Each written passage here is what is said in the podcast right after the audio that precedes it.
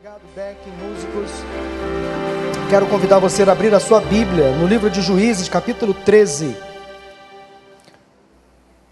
Livro de Juízes, capítulo 13. Nos dois últimos cultos de domingo, à tarde, eu compartilhei mensagens baseadas na vida de dois juízes de Israel, Débora e Gideão.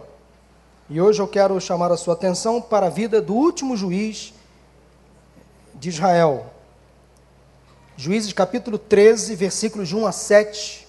Acompanhe nas telas ou na sua Bíblia, nos seus meios eletrônicos. Juízes 13, de 1 a 7, assim diz a palavra do Senhor. Os israelitas voltaram a fazer o que o Senhor reprova, e por isso o Senhor os entregou nas mãos dos filisteus durante 40 anos. Certo homem de Zorá, chamado Manoá, do clã da tribo de Dan, tinha mulher estéril. Certo dia, o anjo do Senhor apareceu a ela e lhe disse: Você é estéril, não tem filhos, mas engravidará e dará à luz um filho. Todavia, tenha cuidado, não beba vinho, nem outra bebida fermentada, e não coma nada impuro, e não passará navalha na cabeça do filho que você vai ter, porque o menino será nazireu, consagrado a Deus desde o nascimento ele iniciará a libertação de Israel das mãos dos filisteus. Então a mulher foi contar tudo ao seu marido. Um homem de Deus veio falar comigo, era como um anjo de Deus, de aparência impressionante. Não lhe perguntei de onde tinha vindo e ele não me disse o seu nome, mas ele me assegurou: Você engravidará e dará à luz um filho, todavia não beba vinho nem outra bebida fermentada, e não coma nada impuro, porque o menino será nazireu, consagrado a Deus, desde o nascimento até o dia da sua morte. Amém? Meus irmãos, diante de nós está uma história que começou bem, evoluiu mal, causou sérios transtornos aos envolvidos, mas felizmente acabou bem. Uma história que começou mal, mas acabou bem. Poderia ter terminado melhor. Eu confesso que essa história de Sansão, apesar do início interessante, promissor, a evolução da história, o desenvolvimento não foi nada bom, mas o final, pela misericórdia do Senhor, foi um final bom. Como disse, poderia ser melhor. Deus, pela sua compaixão e também pela atitude que os pais de Sansão tomou, Deus teve muita misericórdia da vida deste homem. Hoje, então, quero chamar a sua atenção para o último dos juízes de Israel. Como disse nos dois últimos cultos de domingo à tarde, falei sobre Débora, falei sobre Gideão e hoje falarei sobre Sansão, que liderou Israel durante 20 anos. Depois de 40 anos de opressão, Deus libertou, ou melhor, chamou Sansão para dar início à libertação do povo de Israel dos filisteus. E Sansão liderou Israel por 20 anos. E durante todo esse período que Sansão liderou Israel, houve um forte domínio filisteu sobre os israelitas, de um povo inimigo sobre o povo de Israel. Como sabemos, eu tenho dito já aqui alguns domingos, Juízes é o livro dos ciclos. O ciclo consistia na desobediência dos israelitas a Deus, com a desobediência via, vinha o domínio dos povos inimigos sobre o povo de Israel. Daí Deus levantava um juiz, um libertador, alguém que poderia então liderar o povo, trazer de volta o povo à presença do Senhor. Um juiz, uma pessoa que pudesse orientar o povo a se arrepender dos seus erros e pecados.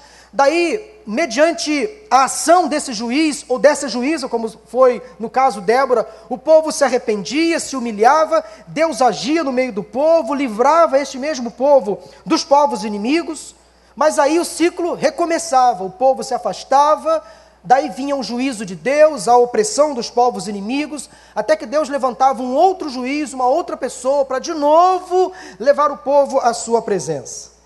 Quando os juízes eram tementes a Deus, eles conduziam o povo às vitórias e aos livramentos, mas quando não eram, não eram, o povo sofria.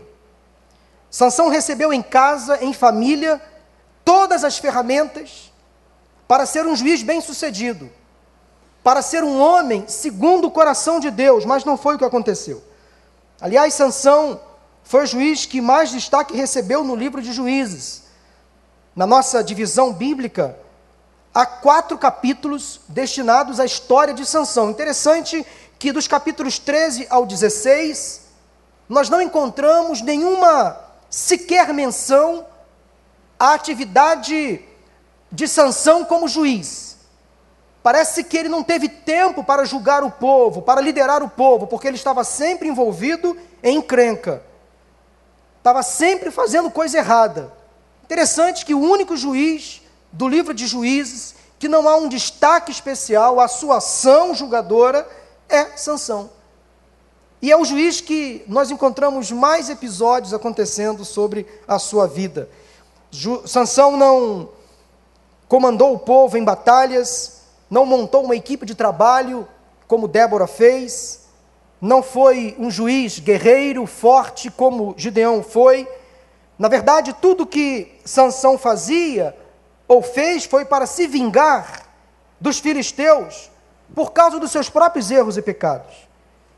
A sensação que dá é que Sansão estava sempre envolvido em problemas, tudo ligado às suas más escolhas. Ele não tinha tempo para julgar nem liderar o povo de Israel. Sansão, como disse, foi o último dos juízes de Israel, antes da transição de Eli para Samuel, que foi usado por Deus para transicionar o período dos juízes para o período da monarquia. Inclusive, Samuel, como eu já disse, foi usado por Deus para chamar, para destacar o primeiro rei de Israel, Saul, e o rei mais conhecido de Israel, Davi. Samuel foi usado por Deus. Os filisteus oprimiam os israelitas por 40 anos, conforme lemos no versículo 1. Era um, era um tempo difícil, de muita opressão. Os filisteus então dominavam o povo de Israel.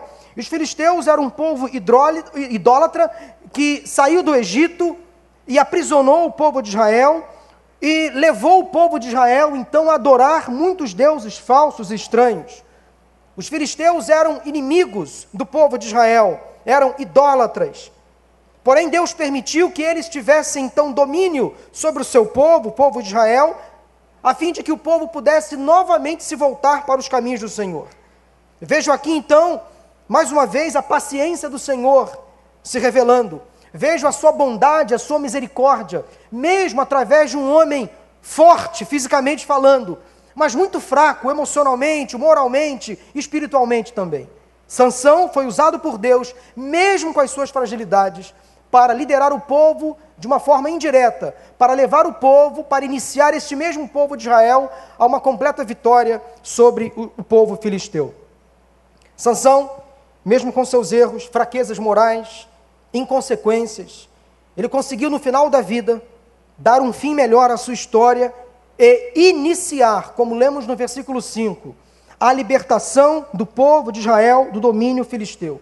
Por mais que não tivesse desenvolvido bem a sua função como juiz, mas Deus, mesmo com as fragilidades de Sansão, usou este homem forte por fora, fraco por dentro, para iniciar a libertação do seu povo dos filisteus. Eu quero fazer três destaques sobre a história de Sansão.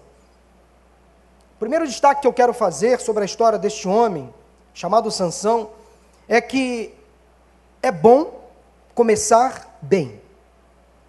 Farei alguns trocadilhos com algumas palavras durante essa mensagem, mas o primeiro destaque que eu quero chamar a sua atenção sobre a história de Sansão é este: é bom começar bem.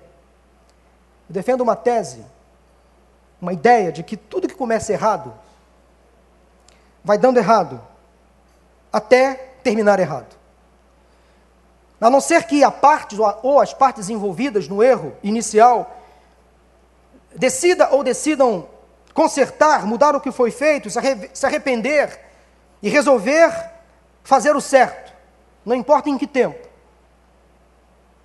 Mesmo aquilo que começou mal, fora da vontade de Deus, pode terminar bem.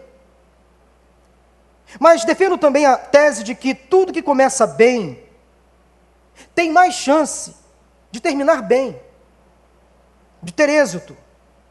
Porém, o simples fato também das coisas começarem bem não significa dizer que não teremos dificuldades, problemas ao longo do trajeto, do percurso. Todos os pilotos que começam uma corrida automobilística, ou aqueles que correm a pé, sabem da importância da largada. Quando você larga bem numa corrida, você tem muitas possibilidades de começar bem a corrida, ou de terminar bem a corrida. Falando um pouco sobre o futebol brasileiro, geralmente todos os times que começam um campeonato brasileiro, que é um campeonato de pontos corridos, é um campeonato longo, que vai geralmente de abril a dezembro, os times que começam bem, que largam bem, com exceção do Flamengo, terminam bem. Brincadeira, tá, gente? Geralmente os times que largam bem, que começam ali nas primeiras rodadas muito bem, a tendência é que esse time pegue força, a motivação cresce, a autoestima cresce, e ele começa a vencer jogos até difíceis, porque ele está cheio de vitória, de entusiasmo, de força, porque ele começou bem a jornada, começou bem a largada. O sucesso na fim da corrida vai depender de como você largou. Se você começar mal um namoro, dificilmente conseguirá se casar. Se você começar mal o seu ano letivo, dificilmente terá êxito acadêmico. Um relacionamento, seja ele qual for, que começa fora da vontade de Deus, terá sérias consequências e prejuízos. Eu tenho visto isto durante a minha caminhada pastoral, porque eu atendo muitas pessoas em gabinete. E eu vejo que quando os casais lidam com dificuldades seríssimas no casamento, quando eu vou perguntar àquele casal como eles começaram o relacionamento, eu percebo nitidamente que foi o início de um relacionamento fora da vontade de Deus. Iniciado da maneira errada, da forma errada. Daí tudo aquilo que começa errado vai dando errado.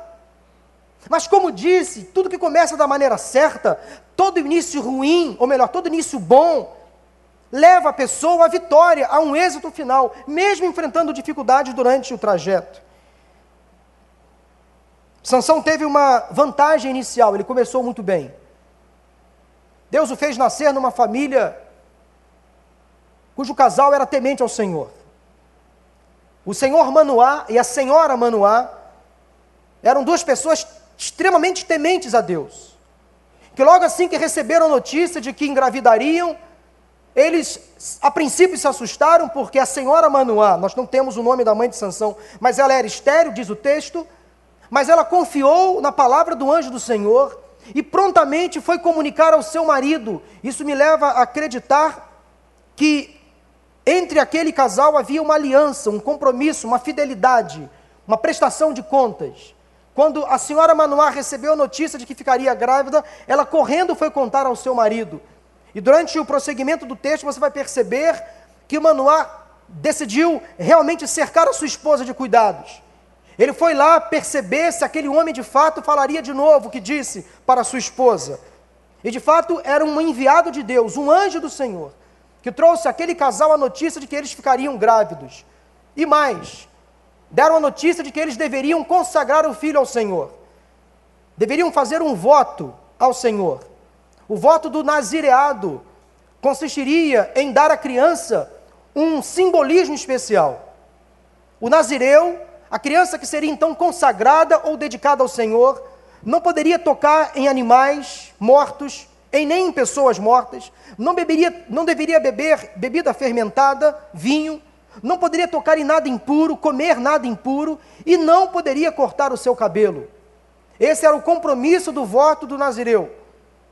E Manoá e sua esposa decidiram cumprir este voto. Quando Sansão nasceu, ele foi consagrado ao Senhor como um nazireu e, portanto, deveria, ao longo da sua vida, fazer cumprir o voto feito ao Senhor pelos seus pais. Sansão foi criado debaixo dessa atmosfera de culto a Deus, de dependência de Deus, submissão a Deus, obediência ao Senhor. Ele começou uma história muito bem. Quando colocamos Deus no início da nossa vida, da nossa história, Ele cuida do fim. Se existe um privilégio neste mundo para uma criança, é de ser criada em um lar ajustado, funcional, em um ambiente onde o nome de Deus é adorado, honrado, onde a fé, os bons hábitos, os valores morais são praticados, onde essa criança então é levada à presença do Senhor, à igreja, onde ela é ensinada sobre as verdades bíblicas, e esse papel cabe aos pais. São os responsáveis que devem levar os seus filhos, seus sobrinhos e netos à presença do Senhor. Nós que somos adultos devemos dar bons exemplos para as crianças que estão ao nosso redor, filhos, sobrinhos, netos. Gosto muito do texto de Provérbios 22, 6, segundo a NVI. A palavra de Deus diz assim: instrua a criança segundo os objetivos que você tem para ela e mesmo com o passar dos anos, não se desviará deles. Interessante o que a Bíblia fala. É um conselho aos pais, aos responsáveis. Nós que somos pais, que somos responsáveis, que temos crianças ao nosso redor, nós devemos ensinar às crianças o caminho que nós determinamos para que elas andem. Então somos nós que somos adultos, pais, responsáveis pelos filhos, pelos sobrinhos e netos, pelas crianças que estão ao nosso redor, somos nós que damos o direcionamento. Somos nós que vamos orientar. Mas nós não podemos apenas orientar da boca para fora, nós devemos orientar no dia a dia. É a vivência prática, é o comportamento visto. Eu não posso ser um pai que simplesmente dá o exemplo da boca para fora. Eu tenho que ser um pai que dá o exemplo no dia a dia. Então, se a minha filha, se o meu filho perceber em mim bons hábitos, bons costumes, bons valores, por mais que eu não fale essas coisas para eles, eles vão perceber. Por isso que a Bíblia fala: instrua a criança segundo os objetivos que você tem para ela, e mesmo com o passar dos anos, não se desviará deles. Sansão foi o beneficiário de tal bênção, recebeu em casa dos pais tudo isso. Ele foi criado num lar assim, num lar temente a Deus. Seus pais eram tementes ao Senhor, e isso determinou o seu fim. O anjo do Senhor então apareceu, aquele casal deu uma notícia, eles decidiram cumprir, decidiram levar adiante aquele propósito. Manoá e sua esposa então foram, ficaram felizes quando receberam de Deus a missão, consagraram o filho a Deus. O nome Sansão significa pequeno sol. Talvez uma homenagem ou uma lembrança ao nome de uma pequena cidade que ficava perto de Zorá, cidade onde Manoá e sua esposa moraram, ou moravam. E o nome dessa cidade significava Casa do Sol. Então os pais de Sansão queriam que o filho brilhasse. Eles queriam que o filho tivesse um futuro feliz, vitorioso, que fizesse boas escolhas, que fosse feliz. Daí eu pergunto para você que é pai, que é mãe, não é esse o desejo que você tem? Que seu filho cresça saudável, que seu filho faça boas escolhas, que o seu filho, que a sua filha tenha um futuro promissor, que faça um bom casamento, que escolha uma boa profissão, que sirva ao Senhor, que siga os seus passos, que substitua você na empresa, por exemplo, ou que pegue o seu legado profissional e siga adiante. Todo pai, toda mãe quer o melhor para o seu filho. Todo pai, toda mãe quer um futuro melhor para o seu filho. Às vezes, nós que somos pais, nos entregamos ao máximo, fazemos tudo para que os nossos filhos tenham um futuro bem-sucedido. Mas nem sempre acontece assim.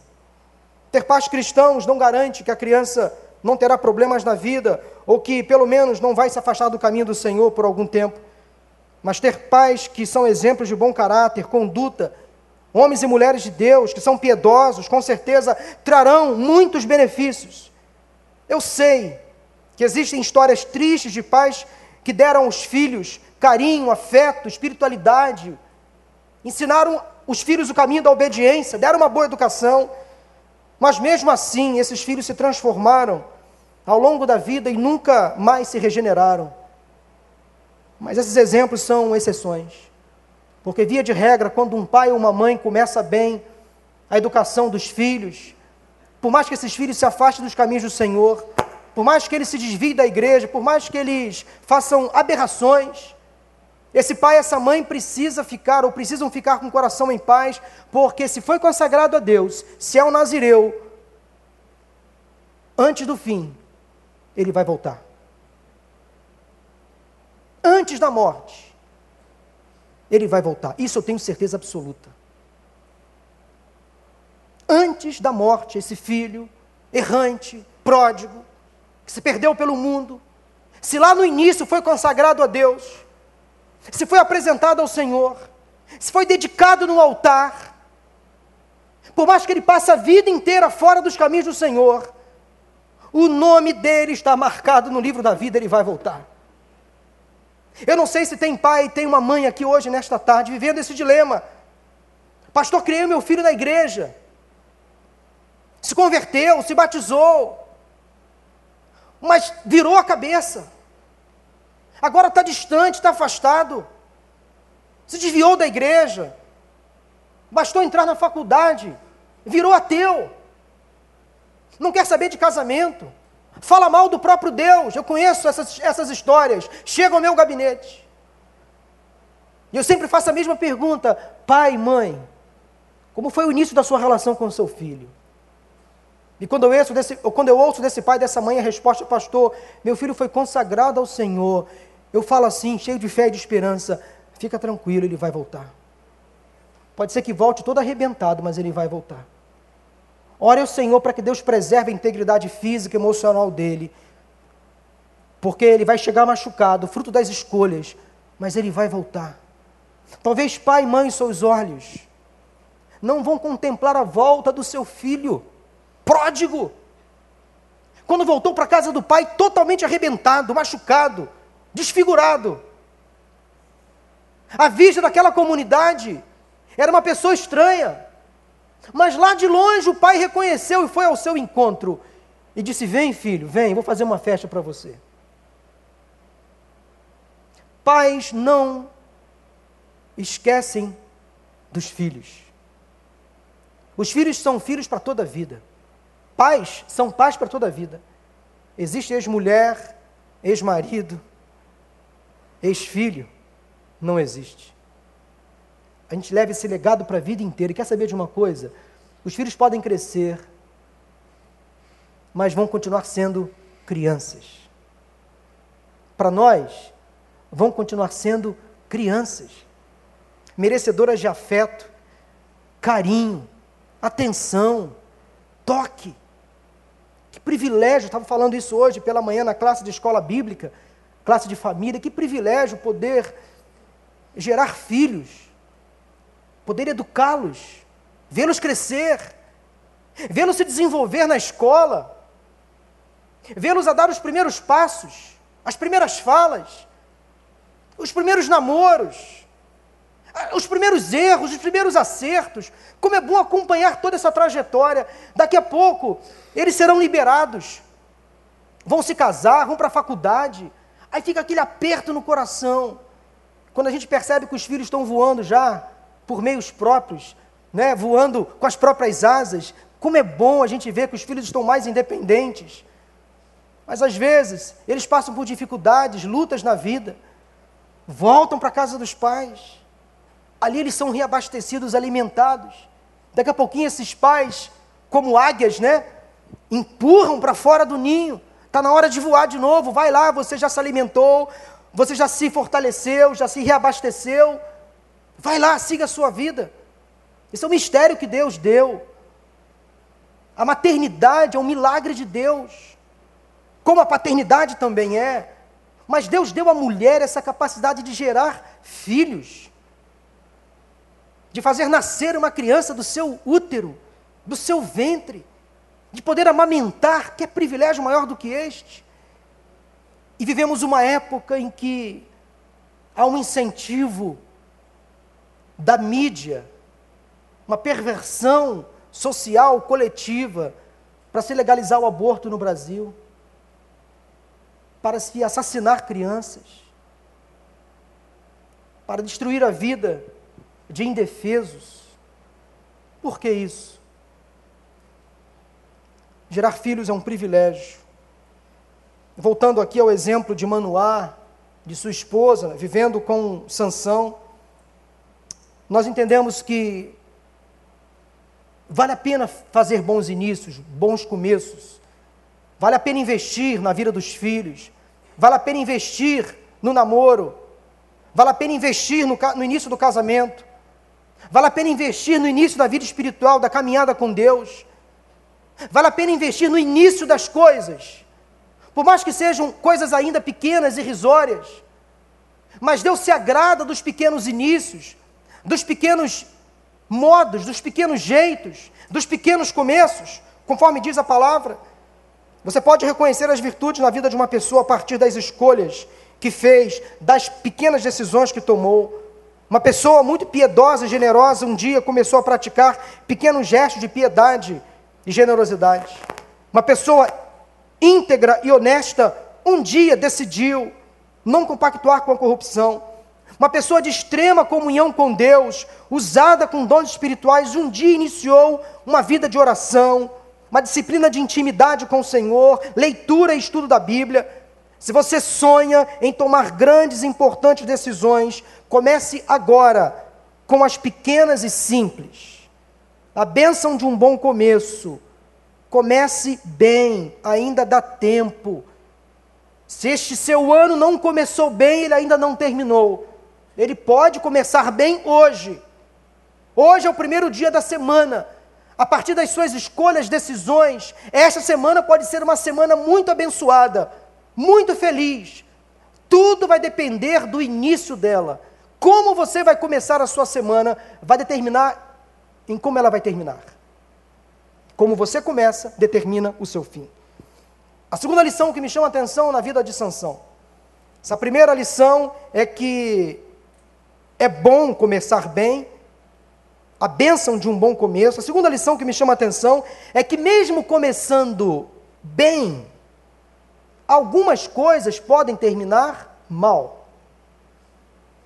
Mesmo começando bem, algumas coisas podem terminar mal. Porque a vida é feita de escolhas. O que você conquista na vida, o que você se torna, ou, por exemplo, com quem você se casa, tudo é um produto das suas escolhas.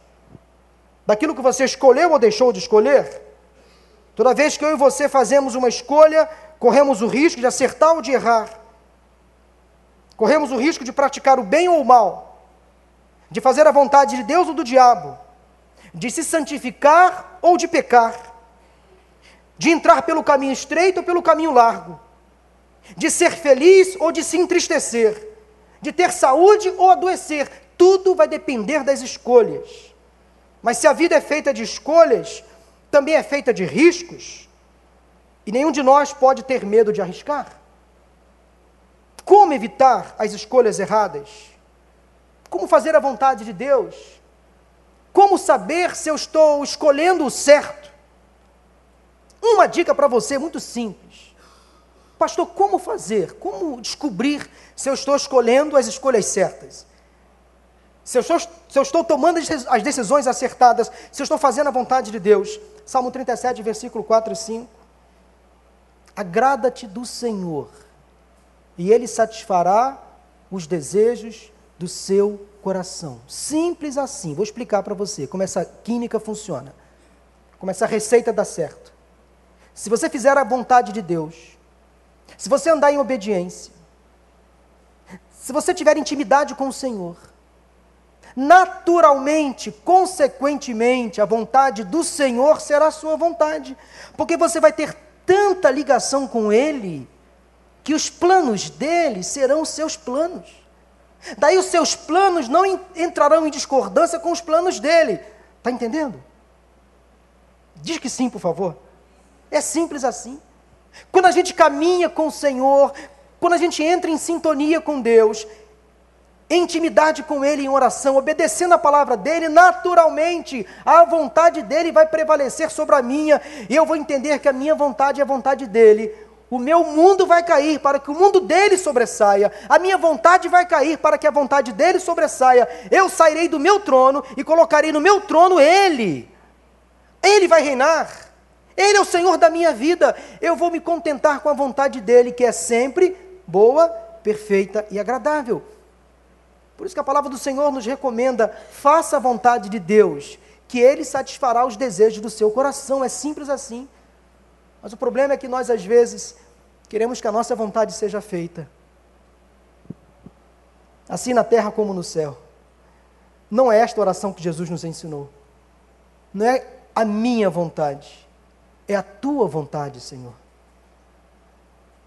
A minha oração tem que ser que a vontade do Senhor no céu se realize na terra, na minha vida, no meu coração. Venha o teu reino. Preste atenção em uma coisa: as mais escolhas nos limitam e podem nos levar ao desastre. Escolhas feitas, escolhas feitas sem a aprovação de Deus, sem a aprovação dos pais, são mais desastrosas ainda. O capítulo 13 de Juízes é uma tremenda prova da misericórdia de Deus para com o seu povo, da decisão de um casal em obedecer à vontade do Senhor. Por mais que parecesse estranha, Manoá e sua esposa disseram sim ao pedido, ao chamado, à ordem e consagraram Sansão ao Senhor. Mas o capítulo 13 é a história dos pais de Sansão. Mas no capítulo 14 em diante, 14, 15 e 16, começa, começa no capítulo 14 a história de Sansão, agora crescido. Não era mais uma criança. O tempo passou e aquele menino consagrado a Deus, nazireu, dedicado, criado num lar onde Deus era reverenciado, adorado, muito bem criado, educado, agora se transforma em uma outra pessoa. Como assim, pastor? Um menino tão bom, com um bom começo. Como é que ele começa a se transformar assim? O tempo passou e aquele menino, então, consagrado a Deus, debaixo de um voto feito pelos pais, muito bem criado, educado, vira uma outra pessoa. Ele começa a descer a fazer uma escalada descendente. Tudo fruto, sabe de quê? Das suas escolhas, da desobediência. Interessante que o capítulo 14 começa com duas palavras trágicas, na minha versão, a NVI, que é a nova versão internacional. Diz assim: Sansão desceu. Desceu a Tímina. Foi para uma cidade filisteia, ou dos filisteus. Mas ele desceu moralmente desceu espiritualmente, se afastou do Senhor. Seus pais não exerciam mais tanto controle e influência sobre eles, e assim é a vida.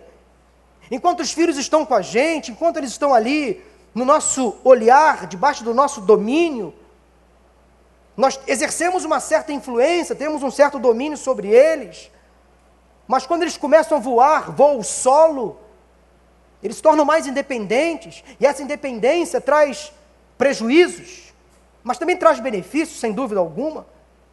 Mas quando esses filhos criados bem pelos seus pais, na disciplina, no temor ao Senhor, quando eles resolvem se rebelar contra tudo aquilo que aprenderam, quando eles desobedecem aos seus pais, eles sofrem. Sansão era um homem e agora fazia suas próprias escolhas intencionais. Ele não caiu acidentalmente. Ele se tornou um ímpio a cada dia que se passava. Foram as mais escolhas ao longo da vida que o afastaram de Deus. E a primeira escolha errada foi quando decidiu desobedecer e contrariar os seus pais. Dos versículos 1 ao 4 do capítulo 14, nós encontramos aí o pedido de sanção, a ordem que ele deu aos pais, contrariando o desejo dos pais e do próprio Deus. A desobediência aos pais sempre é um passo muito curto em direção à desobediência a Deus. Uma coisa leva automaticamente a outra. A vida adulta de Sansão foi uma sucessão de erros, de mais escolhas.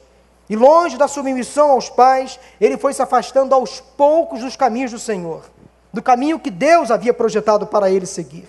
Sansão foi descendo, descendo, descendo, e descer, preste atenção, significa cair.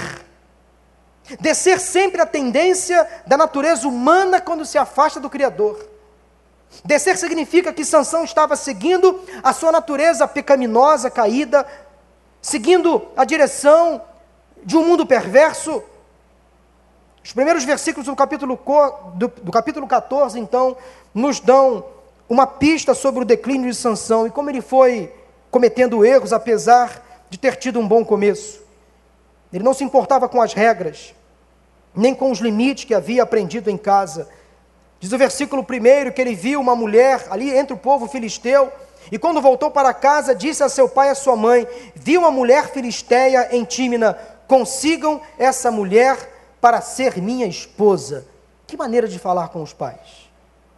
Os filisteus eram um povo inimigo, mas ele foi lá no meio do povo inimigo, se apaixonou por uma mulher e disse aos pais: consigam essa mulher para mim, eu quero me casar com ela. Seu pai e sua mãe lhe perguntaram, versículo 3: será que não há mulher entre os nossos parentes? Entre os israelitas, será que não há uma outra moça, Sansão, para você se apaixonar? Justo essa mulher de um outro povo, um povo inimigo, opressor, que castiga o nosso povo. Você tem que ir aos filisteus, incircuncisos, para conseguir um casamento, Sansão. Para que você buscar uma mulher lá de longe, que não serve ao nosso Deus, que tem uma vida errada, torta, Sansão, pense bem, abra os olhos. Mas Sansão respondeu ao pai: Consiga para mim, é ela que me agrada. Chega uma hora que nós não temos o que fazer. Nós que somos pais não temos o que fazer a não ser entregar ao Senhor. Senhor, cuida, já é adulto. Está fazendo escolhas erradas? Eu orientei, não quer me ouvir, agora cuida, Senhor. Preserva a integridade física, emocional.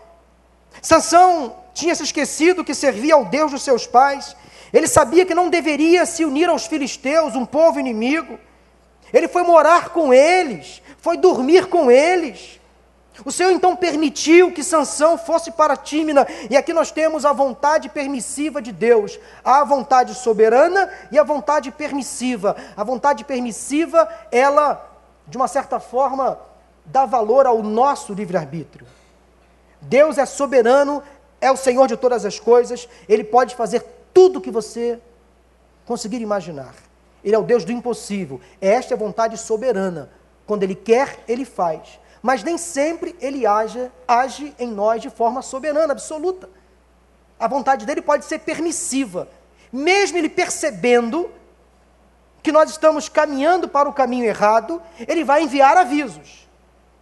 Ele vai enviar escapes. Mas se eu e você não desejarmos ouvir a voz dele, não nos arrependermos dos nossos maus caminhos, ele vai permitir que caminhemos para a fatalidade. Ele vai permitir que caminhemos para o erro. Mas ele nunca vai nos abandonar. Sempre vai enviar uma forma, uma maneira de nos tirar deste caminho. Foi o que aconteceu com Sansão. Lembre-se que Sansão foi escolhido por Deus desde o seu nascimento para iniciar a libertação de Israel. E estava aqui este homem junto do povo inimigo. Depois de bastante tempo com os filisteus, Sansão deixou de vê-los como inimigos, seu e do seu povo, e os filisteus se tornaram seus amigos.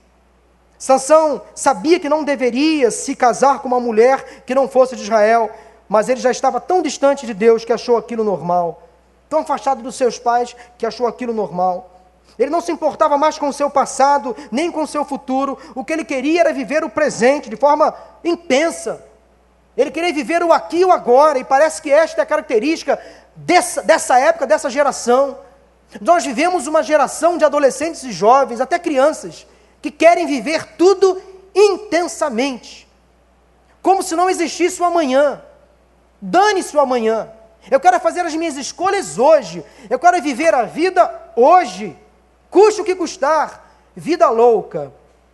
Vida breve. E foi breve demais para ele, né? Foi tão louca que foi breve. Não poderia ser tão breve assim. Quanta gente vive como Sansão. Quanta gente repetindo os erros de Cazuza.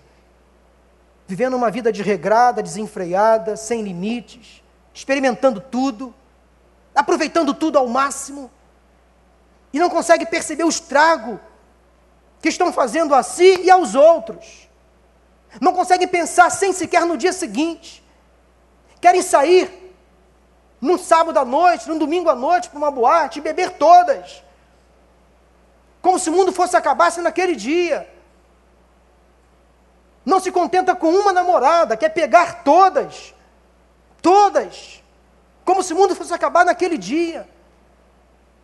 Não se contenta com uma bebida, quer beber todas. Quer experimentar todas. Como se não existisse o dia de amanhã. Hoje é essa geração que estamos vivendo, uma geração intensa, inconsequente, que não pensa no dia de amanhã, a geração Sansão. A geração Sansão. Quer viver de forma louca, desenfreada, sem pensar nas consequências. O mundo tornou-se o seu novo Deus. Sansão não teve cuidado de honrar a Deus com o voto do Nazireu. Aos poucos ele foi descendo todos os compromissos, ou desfazendo todos os compromissos do voto. Ao se aproximar de um corpo de um leão que havia matado, no capítulo 14, versículos 8 e 9, veja bem como a escalada de Sansão foi descendo. Depois bebeu em uma festa do seu próprio casamento, Juízes 14, versículo 10. Depois se relacionou sexualmente com duas prostitutas, mulheres impuras, na época assim eram chamadas, eram chamadas as mulheres prostitutas, Juízes 16, de 1 a 20. E se não bastasse, seu voto foi finalmente desfeito quando teve os cabelos cortados por Dalila. Sansão foi descendo, ladeira abaixo, o estrago foi fatal. Foi entregue aos próprios filisteus, foi preso pelos filisteus. Perdeu a força, a visão, a reputação, a família, a honra, foi entregue nas mãos dos povos inimigos, se tornou um homem completamente humilhado, envergonhado. O mesmo acontece com aqueles que fazem escolhas erradas. Vão descendo sem perceber, vão caindo sem notar. O precipício é o destino, as perdas são inevitáveis daquelas pessoas que fazem escolhas erradas. As perdas são inevitáveis, o sofrimento atinge não apenas a pessoa, mas todos aqueles que estão ao seu redor. Muitas pessoas pensam assim: que diferença faz se eu viver a minha vida da maneira que eu quero, segundo as minhas escolhas? Isso só me afeta. Engano. Não afeta só você. Sansão não foi o único a sofrer, seus pais estavam com ele em Tímina e viram com certeza todo o seu sofrimento e sofreram também. Interessante que, a partir do capítulo 15, os pais de Sansão desaparecem da história. O escritor não cita mais. Talvez morreram de desgosto. Talvez não viram o filho chegar ao fim dos seus dias. Sofreram. Muitas vezes nós erramos e arrastamos outros para o mesmo erro ou para o mesmo sofrimento. Isso significa afirmar que, mesmo você começando bem, mesmo sendo bem orientado, dependendo das escolhas e das concessões feitas, as coisas podem dar errado. Mesmo começando bem, mesmo fazendo tudo certo, mesmo estando no centro da vontade de Deus, algumas coisas também podem dar errado. Mas a grande diferença, meu irmão, minha irmã, preste atenção, mesmo você fazendo a vontade de Deus, nos caminhos do Senhor, algumas coisas podem dar errado e vão dar errado, mas a grande diferença é que quando estamos em Deus, quando estamos na presença dEle, o nosso coração fica em paz e as coisas no final vão se resolver. Você pode confiar nisso. Em Deus tudo se resolve e fica bem. Mesmo que durante o processo algumas coisas vão dando errado, mas quando nós começamos bem a nossa história, quando nosso coração está entregue nas mãos dele, quando a nossa vida tem Cristo como Senhor e Salvador, eu posso ficar tranquilo que no fim das coisas tudo dará certo. Tudo dará certo. Mesmo na tribulação, porque no mundo teremos aflições, tudo concorrerá para o bem daqueles que amam e servem a Deus. Quando algumas coisas não derem certo na sua vida e não, vai dar, e não vão dar certo. E quando algumas coisas não derem, não derem certo na sua vida e não vão dar certo mesmo. Pode ficar tranquilo, porque Deus está no controle. E Ele já sabe o que está escrito na última página do livro da sua vida. Você pode ficar tranquilo que Deus já sabe o que está escrito na última página do livro da sua vida se você tem se preocupado em fazer as coisas certas, se você tem se preocupado em fazer o bem, se começou a sua vida de forma direita com Deus, fica tranquilo, mesmo na tribulação, Deus já tem reservado para você um lugar na eternidade.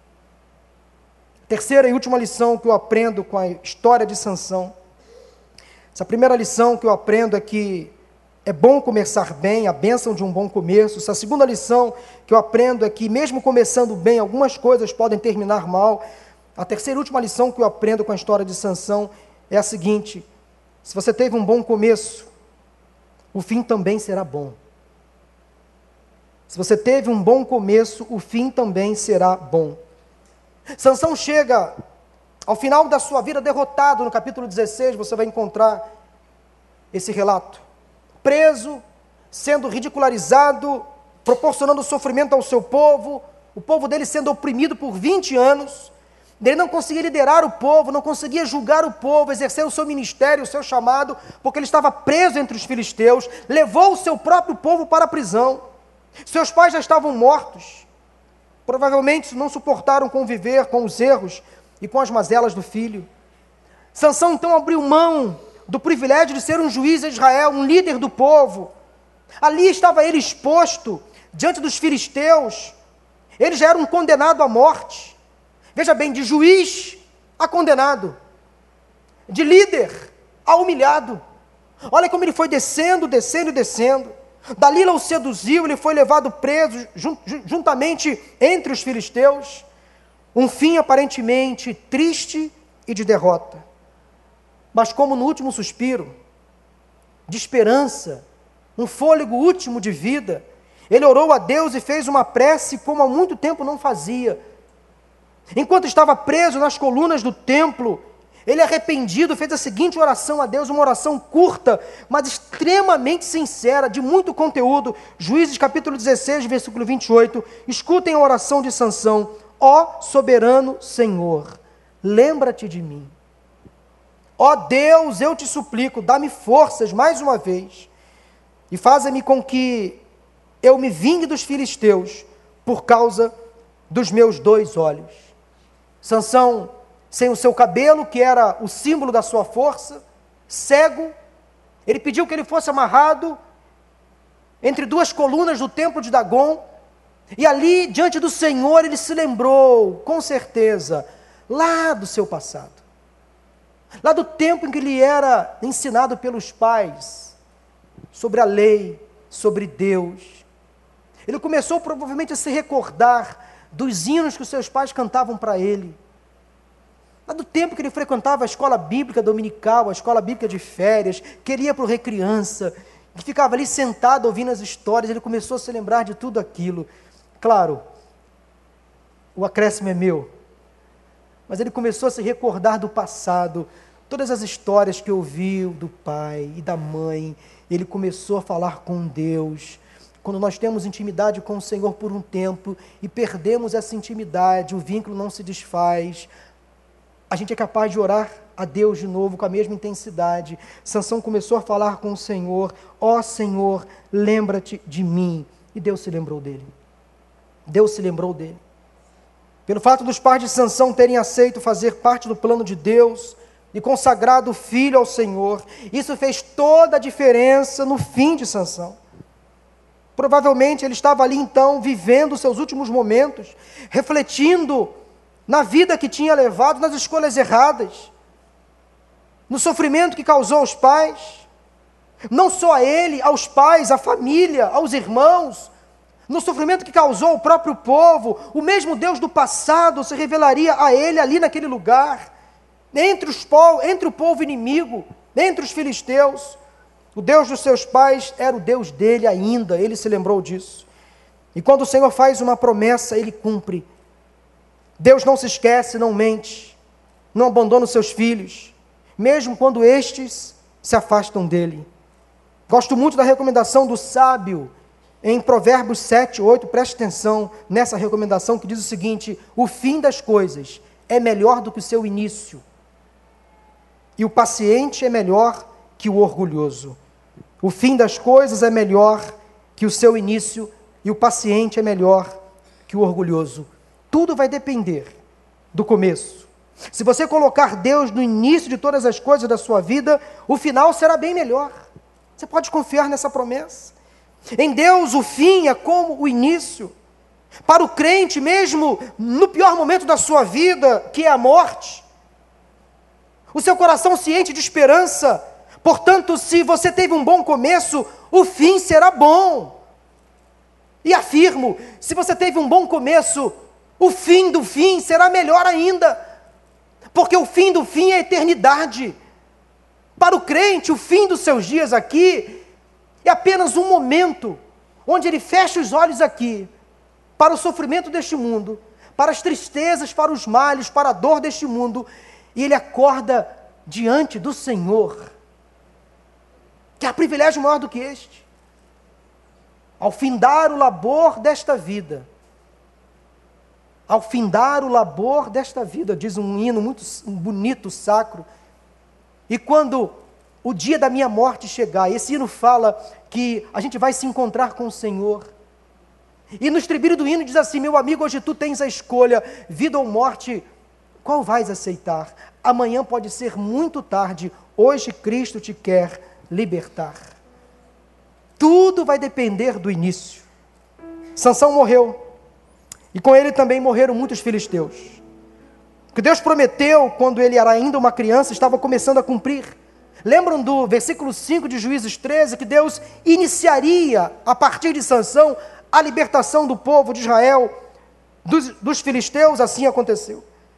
Apesar de não ter dado a libertação permanente de Israel, ele iniciou um trabalho, concluído 50 anos depois, quando o rei Davi definitivamente derrotou os filisteus, matando Golias e pondo fim a um longo período de opressão. Sansão nem sabia, mas ele estava iniciando um trabalho que Davi, 50 anos depois, concluiria. Quando começamos bem, mesmo que os nossos olhos não vejam, o milagre, a vitória, podemos ficar tranquilos, sossegar, até mesmo morrer em paz porque se Deus prometeu, Ele vai cumprir. Ele vai cumprir. Uma vez conversando com uma senhora, ela estava muito triste. Uma história parecida com a de Sansão. Criou o filho no Evangelho, o filho se desviou, apostatou da fé. E aquela senhora passou o final dos seus dias muito triste, amargurada. Pastor, eu estou quase morrendo, não vejo meu filho de volta na casa do Senhor. Isso me traz tanta tristeza, pastor, tanta decepção. E naquele momento eu fiz lembrar a ela a história de Sansão, de Manoá, da sua esposa. Eu falei, minha irmã, fique em paz. A irmã fez o, o que tinha que fazer, pastor, eu fiz. Deu ser melhor, pastor, eu dei. Começou bem a história com seu filho, pastor, eu comecei. Consagrado a Deus desde o nascimento, batizado na igreja, foi membro da igreja, mas se desviou. Minha irmã, seu coração pode ficar em paz. Talvez os seus olhos não, não verão. Mas antes do Senhor voltar, ou antes do Senhor recolher o seu filho, ele vai voltar para os caminhos do Senhor, fique em paz. É filho da promessa. Está desviado, mas vai voltar. Fica tranquila. Partir do falecimento daquela senhora, o filho dela voltou para os caminhos do Senhor. E está na igreja até hoje. Ela não viu. Mas muitas testemunhas viram e presenciaram o cumprimento da promessa na vida daquela senhora, daquela crente fiel a Deus. Portanto, se Deus tem promessas para você, tenha crise, tenha calma. Ele está no controle. Ele sabe o fim da história. Descanse no Senhor. O último versículo do capítulo 16, para mim, é o mais lindo e emblemático de toda essa história. Versículo 31 do capítulo 16 diz assim: Sansão já morto, o seu corpo entre os escombros do templo de Dagom. Com ele, muitos filisteus morreram naquele dia. E diz o texto que, da, que Sansão, naquele momento ali, matou mais filisteus do que durante toda a sua vida. Mas o corpo dele estava lá, debaixo dos escombros. E último versículo do capítulo 16, encerrando a história no Antigo Testamento deste homem, diz assim: Foram então os seus irmãos e toda a família do seu pai para buscá-lo. Foram resgatar o seu corpo. Trouxeram-no e o sepultaram entre Zorá e Estaol, no túmulo de Manoá, seu pai. Sansão liderou Israel durante 20 anos. Que história bonita. Na morte, Sansão foi honrado. Foi honrado pelos seus pais. Foi honrado pela sua família. Ele foi encerrado do lado do seu pai. Naquela época, isso era um privilégio. O judeu ainda hoje dá um valor muito grande ao fim da vida, à morte, à sepultura. Eles valorizam muito o legado que é deixado, a história que é deixada. Ser enterrado junto da família era sinal de honra, de respeito, pertencimento. O Senhor honrou Sansão, dando a ele a oportunidade de ser enterrado junto aos seus pais. Na mesma região onde passou a sua infância, ele voltou à sua terra natal, mesmo sem saber já estava morto, mas Deus o honrou. O seu corpo não ficaria em terra inimiga.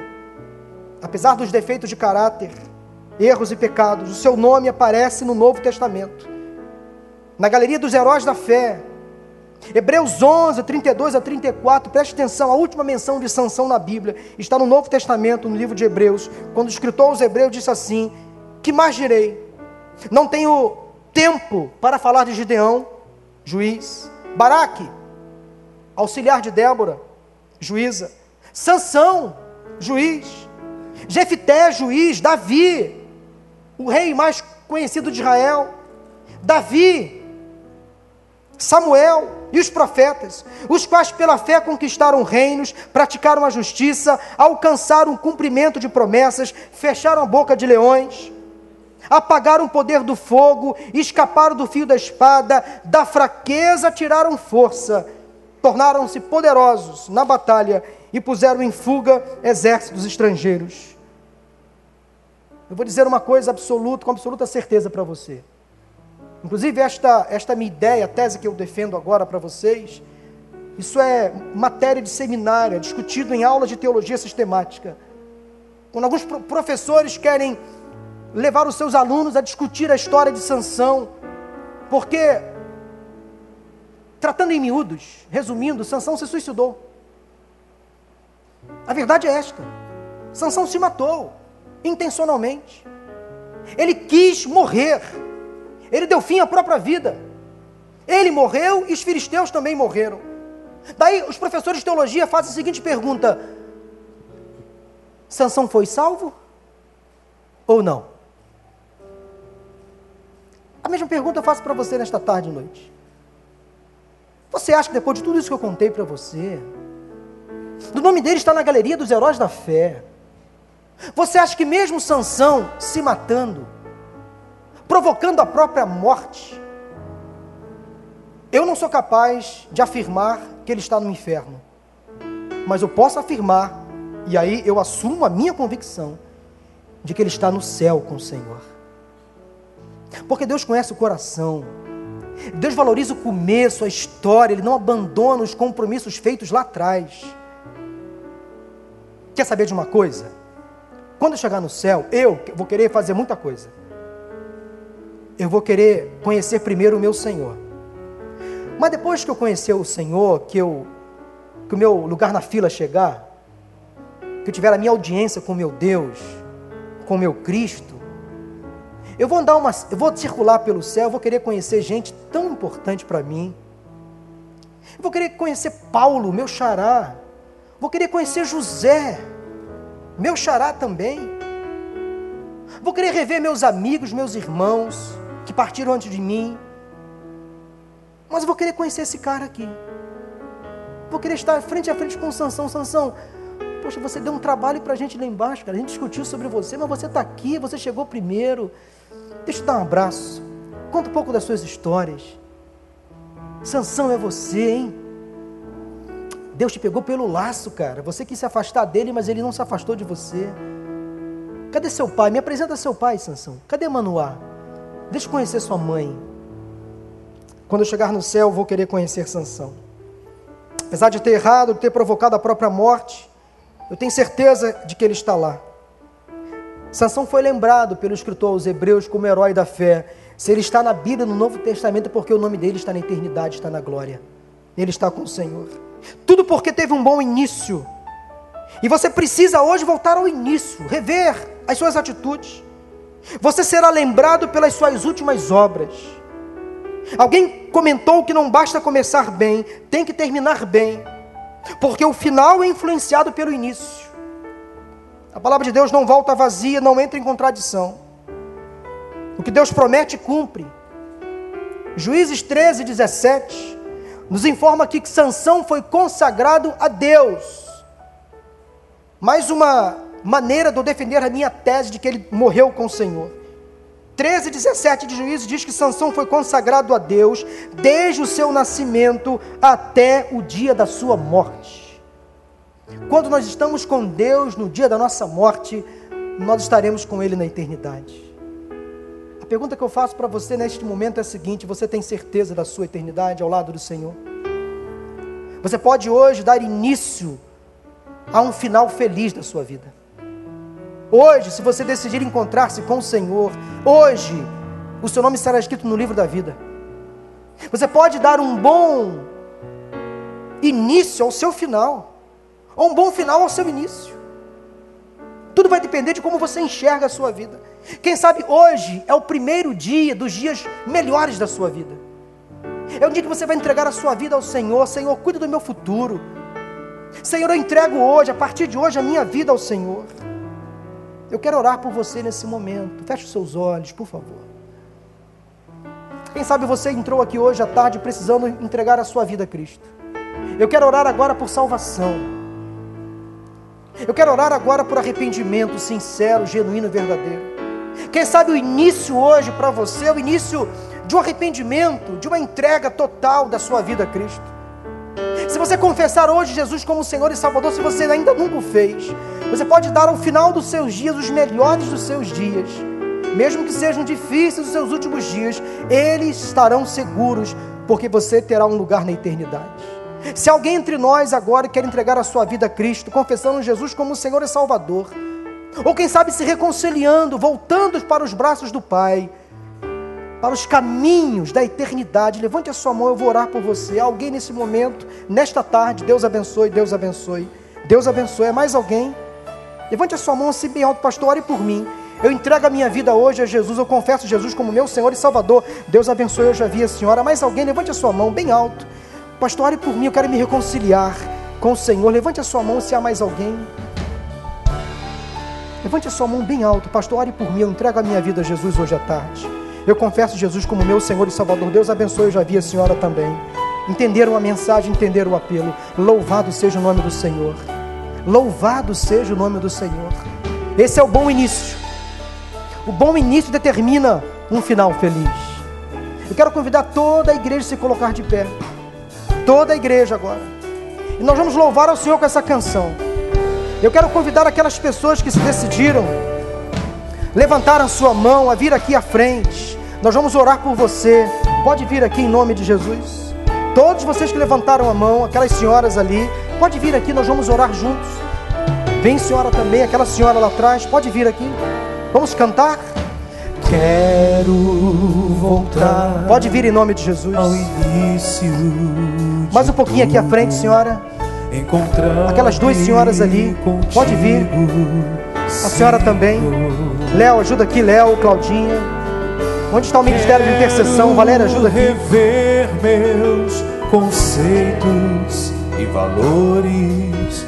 Eu quero reconstruir. Vou regressar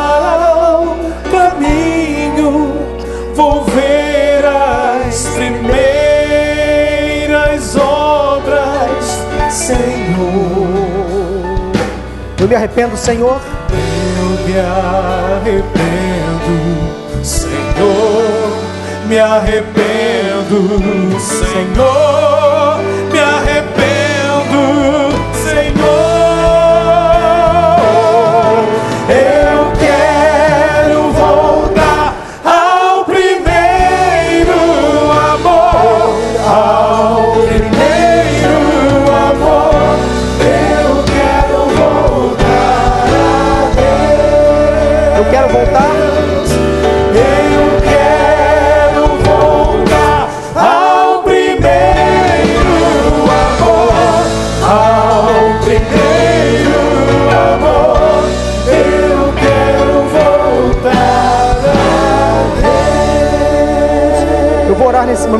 Pessoas que estão aqui à frente, mas Deus toca no meu coração de fazer um outro apelo agora. Mais direcionado. Quem sabe você está enfrentando hoje dissabores, angústias, está sofrendo por conta de erros cometidos no passado, escolhas erradas, precipitadas, fora da vontade de Deus. Você quer que Deus conserte o seu erro? Você quer que Deus conserte o seu erro? Você quer que Deus acerte aquilo que você fez de maneira errada? Você se arrepender e dizer: Deus, entra na minha história, conserta aquilo que eu estraguei, acerta aquilo que eu errei. Esse meu casamento está tão ruim, Eu fiz uma escolha errada, mas Senhor é o meu marido, é minha esposa. Eu não quero me separar. Tá tudo dando errado. Senhor, acerta, entra na minha história. Esse namoro que começou fora da vontade de Deus, eu quero consagrá-lo ao Senhor. Senhor, acerta o meu namoro. Eu consagro meu namoro ao Senhor. Deus, a minha vida acadêmica este ano começou muito mal. Eu, estou, eu estive desanimado, não me esforcei, não me dediquei. Agora eu parto para o segundo semestre, quem sabe quase reprovado. Senhor, eu quero ser um outro estudante. A minha vida profissional começou este ano desanimada. Ó oh, Senhor, eu sem ânimo, sem força para levantar, para ir trabalhar. Senhor, ajusta isso na minha vida. Olha, às vezes nós nos equivocamos ou somos levados ao erro, intencionalmente, às vezes, provocamos o erro, mas às vezes a gente tem que admitir: Senhor, eu falhei, eu pequei, agora, Senhor, acerta o meu erro. Se você quer tomar essa decisão, sai do seu lugar agora em nome de Jesus. Vem aqui, vem aqui, nós vamos orar.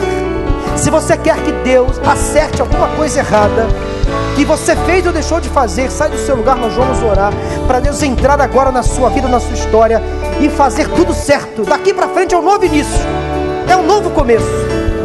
É um novo início, é um novo começo. Louvado seja o nome do Senhor. Pode vir, sai mais alguém. Algumas pessoas entenderam o apelo. Louvado seja o nome do Senhor. Pode vir, pode vir em nome de Jesus. Pode vir. Vamos orar. Há tanta gente aqui na frente. Erga as suas mãos em direção a essas pessoas aqui. Deus e Pai, agora, em nome de Jesus. Tua graça nos visitou neste culto. Da mesma forma, Senhor, que eu tenho certeza que o Senhor usou este servo aqui para falar ao coração da igreja.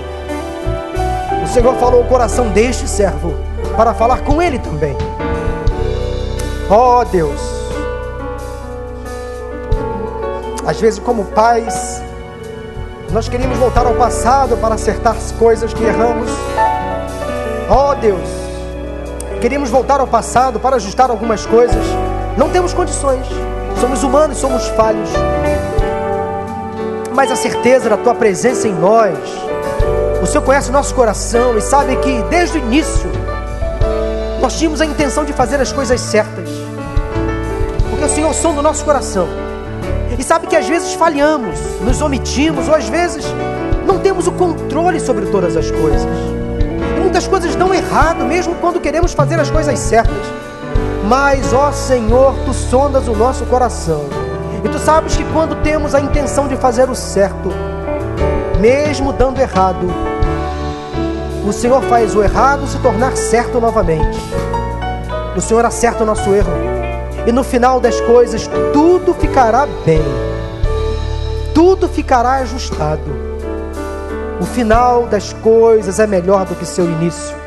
Senhor, tira toda apreensão, toda tristeza no coração do teu povo, dessas pessoas que vieram aqui à frente, quem sabe até hoje sofrendo por conta de escolhas erradas, decisões precipitadas, relacionamentos construídos fora da tua presença, rebeldia, desobediência, Senhor, agora dá o perdão, a misericórdia, faça que as coisas se acertem.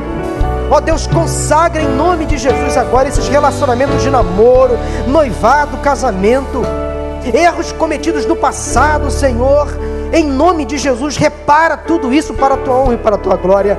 Ó Deus, as pessoas que aqui se decidiram no lado de Jesus, Há pessoas aqui que entregaram a vida hoje a Cristo, querem dar um novo início à vida espiritual, que seja o início dos melhores dias das suas vidas. Apenas o início, porque o melhor está por vir quando chegarmos à eternidade e encontrarmos o Senhor da glória. Oh Deus, obrigado pela salvação em Cristo Jesus. Obrigado pela tua graça, pelo teu recomeço. Louvamos o teu nome, oramos agradecidos em nome de Jesus. Amém, amém e amém. Aplauda ao Senhor. Deus seja louvado. Amém. Que o Senhor te abençoe e te guarde. Que o Senhor faça resplandecer o seu rosto sobre ti e tenha misericórdia de ti. Que o Senhor sobre ti levante o seu rosto e te dê a paz. Vamos em paz em nome de Jesus. Boa semana. Deus abençoe.